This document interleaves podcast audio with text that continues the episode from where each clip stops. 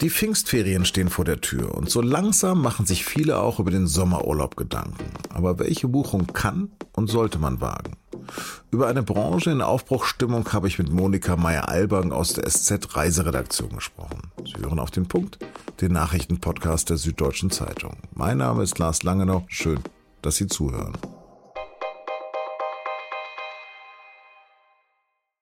Langsam geht es wieder los mit dem Tourismus, auch in Deutschland, in Schleswig-Holstein zum Beispiel, denn da liegt die 7-Tage-Inzidenz derzeit landesweit nur noch knapp über 40.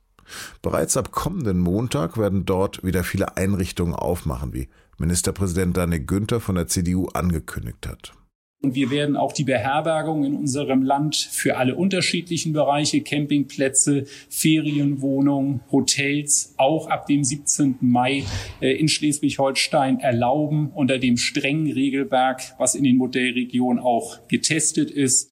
In Niedersachsen sind Hotels immerhin für Urlauber aus dem eigenen Land regional wieder offen. In Bayern dürfen sie bald in Kreisen mit Inzidenzen unter 100 öffnen. Und in Baden-Württemberg soll bei diesen Werten sogar wieder die Innengastronomie möglich sein. All das kommt pünktlich zum langen Pfingstwochenende.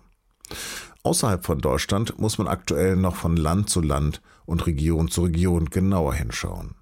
Immerhin muss man seit Donnerstag nicht mehr generell in Quarantäne, wenn man wieder nach Hause kommt. Ein negativer Test reicht meist aus, außer bei Gebieten mit Hochinzidenz oder Virusvarianten.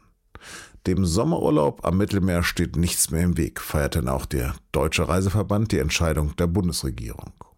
Gesundheitsminister Jens Spahn empfiehlt für dieses Jahr trotzdem noch einen Sommerurlaub in Deutschland. Nordsee statt Südsee, hat er gesagt. Und das passt vielleicht auch dazu, dass am Pfingstwochenende auch die krisengeschüttelte Kreuzfahrtbranche die Saison in Deutschland wieder öffnet. Zunächst noch in der Ostsee, bald aber wohl wieder auch weiter. Was dazu meine vielgereiste Kollegin Monika Meyer-Albank meint, das hören Sie jetzt.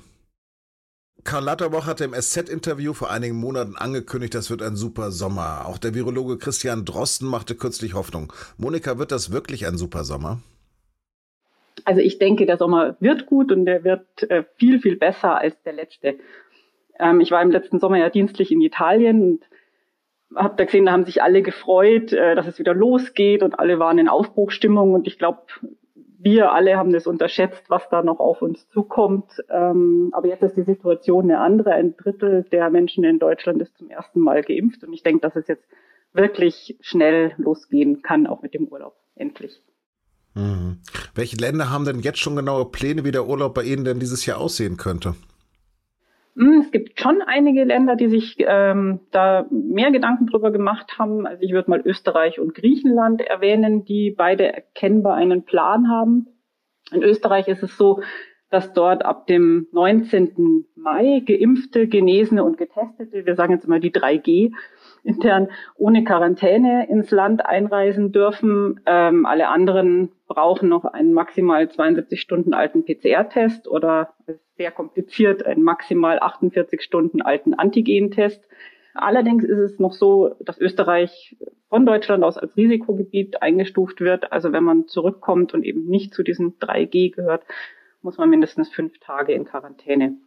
Griechenland hat sich auch sehr frühzeitig Gedanken drum gemacht, wie Urlaub im Land wieder losgehen kann. Also die haben auch gerade frühzeitig äh, auf Geimpfte gesetzt sozusagen, haben sind eigentlich der Vorreiter ähm, bei den Ländern, die einen EU-weiten Impfpass gefordert haben. Das Problem bei Griechenland ist einfach die Unsicherheit, wie komme ich hin? Also mit den Flügen wird mein Flug tatsächlich dann stattfinden und auch die Beförderung vor Ort. Da ist einiges noch nicht klar, was es an Nachweisen braucht. Ich denke aber, dass man das trotzdem wagen kann, Griechenland im Sommer zu buchen. Die sind auf jeden Fall wild entschlossen, da die Saison mitzunehmen. Okay, wir haben jetzt über Europa geredet. Wie sieht es denn mit Fernreisen aus? Ja, also wenn man nach Asien, nach Afrika oder Südamerika möchte, das geht im Prinzip oder sagen wir mal, das kommt natürlich auf die Duldsamkeit oder die Frustrationstoleranz des Urlaubers an, so würde ich das mal sagen. Es kann halt immer sein, dass Flüge verschoben werden. Also es ist natürlich eine viel größere, ein viel größerer Unsicherheitsfaktor dabei, wenn man eine Fernreise jetzt plant. Also wer auf Nummer sicher gehen will in dem Sommer, bleibt man vielleicht besser in Europa. Wir hatten gerade im Reiseteil, in dem du ja arbeitest, eine große Auflistung darüber, wie das in Deutschland aussieht mit den, mit den Möglichkeiten. Das ist ja eigentlich ein Flickenteppich. Was würdest du denn sagen, wo es helle Punkte gibt? Also es gibt natürlich Modellregionen, jetzt im Norden, in Schleswig-Holstein, Eckernförde, Lübecker Bucht, die ganze Schleiregion, die eben jetzt das ausgetestet haben, äh, wie es ist, ob, wie Urlauber, wenn Urlauber wieder kommen, die sehr strenge Hygienekonzepte auch aufgestellt haben. Bayern macht auch aktiv wieder auf. Da dürfen Touristen von 21. Mai an wieder kommen, wenn die sieben Tage Inzidenz am Urlaubsort stabil unter 100 liegt. Das ist allerdings auch alles mit viel Testerei verbunden. Also man wird immer irgendwie was auf sich nehmen müssen. Aber ja, man wird da nicht alleine sein, natürlich in diesen Regionen. Muss man auch frühzeitig buchen, natürlich, ne? So nochmal so einen kleinen Eindruck. Wird es jetzt, du hast es vorhin so erwähnt, dass so eine große Reiselust ja auch da ist. Wird es denn jetzt extra voll werden?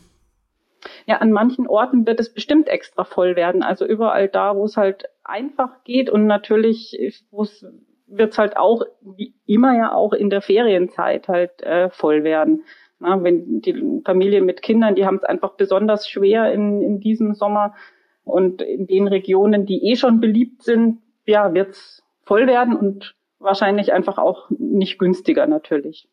Genau, das ist ja das. Habt ihr, habt ihr da ein Auge drauf? Wird sich das Reisen eher verteuern oder billiger werden?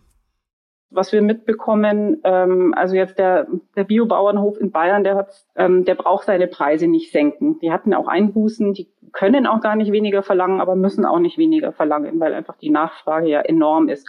Länder, wo einfach ähm, also ich denke mal, da, wo die Wirtschaftskraft schwächer ist und die jetzt besonders darauf angewiesen sind, die besondere Durststrecken hinter sich haben, wie die Türkei zum Beispiel, die locken jetzt schon mit Schnäppchen. Da wird sicher billiger, ähm, aber da gibt's halt natürlich andere Probleme. Ne? Was ist denn dein persönlicher Tipp für ein Reiseziel für diesen Sommer? Also einen richtigen Geheimtipp habe ich nicht. Ich habe ein Favorite, wo ich jetzt hinfahren würde. Ich würde mich, glaube ich, ins Auto setzen, relativ flexibel sein. Von uns aus ist es, äh, kommt man leicht nach Italien vom Süden aus. Ich werde dahin fahren, denke äh, Kroatien oder Italien ist einfach zu erreichen. Und äh, im Norden schaut so aus, als ob Dänemark ein ganz gutes Ziel ist. Und frühzeitig buchen, sagst du?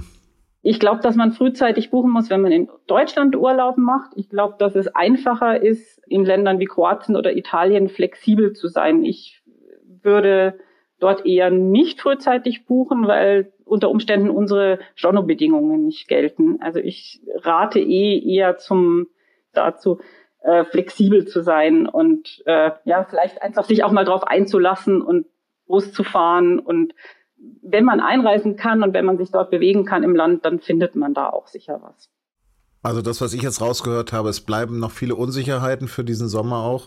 Aber vielen, vielen Dank, Monika ja, sehr viele Unsicherheiten. Aber wir werden für angehen, denke ich. Lange muss einem also nicht mehr die Decke auf den Kopf fallen. Dazu passen positive Meldungen aus Deutschland. Zum ersten Mal seit Mitte März, also zum ersten Mal seit mehr als sieben Wochen, sinkt die Sieben-Tage-Inzidenz in ganz Deutschland unter 100. Und zwar auf 96,5. Auch haben am Mittwoch 1,35 Millionen Menschen eine Impfung gegen das Coronavirus bekommen. Das ist bisheriger Rekord. An keinem anderen Tag wurden bisher so viele Menschen geimpft. Damit haben jetzt mehr als 36 Prozent der Bevölkerung mindestens eine Impfdosis erhalten. 10 Prozent sind schon vollständig geimpft. Der Konflikt im Nahen Osten spitzt sich weiter zu. Israel hat nach eigenen Angaben das Tunnelsystem der Hamas im Gazastreifen angegriffen und massiv beschädigt. Bodentruppen will die israelische Armee dabei noch nicht eingesetzt haben. Neben inzwischen 1800 Raketen aus dem Gazastreifen sind am Mittwochabend auch drei Raketen aus dem Libanon auf Israel abgefeuert worden. Dabei wurde allerdings niemand verletzt. Unklar ist, wer genau für den Angriff verantwortlich ist.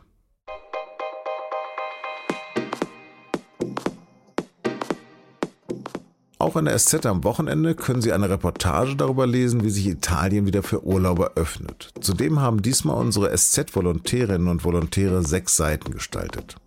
Es geht da um Klimawandel, Gendergerechtigkeit und Antirassismus, wie die junge Generation vieles anders machen möchte als ihre Eltern und Großeltern. All das ab Samstag am Kiosk oder bereits am Freitag ab 19 Uhr mit einem Digital-Abo unter sz.de-abo.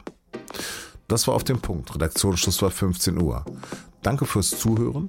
Bleiben Sie munter, schönes Wochenende und bis Montag, wenn Sie denn mögen.